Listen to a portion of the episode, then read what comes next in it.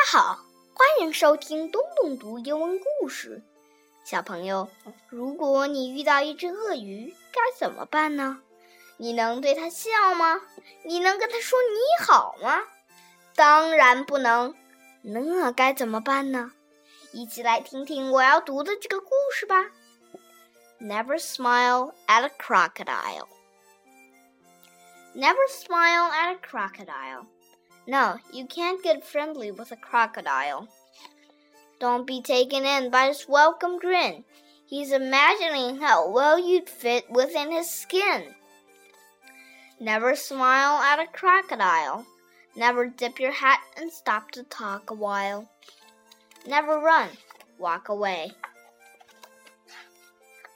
Say good night, not good day.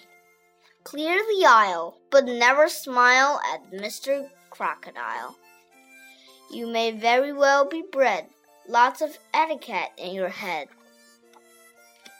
But there's always some special case, time or place to forget etiquette.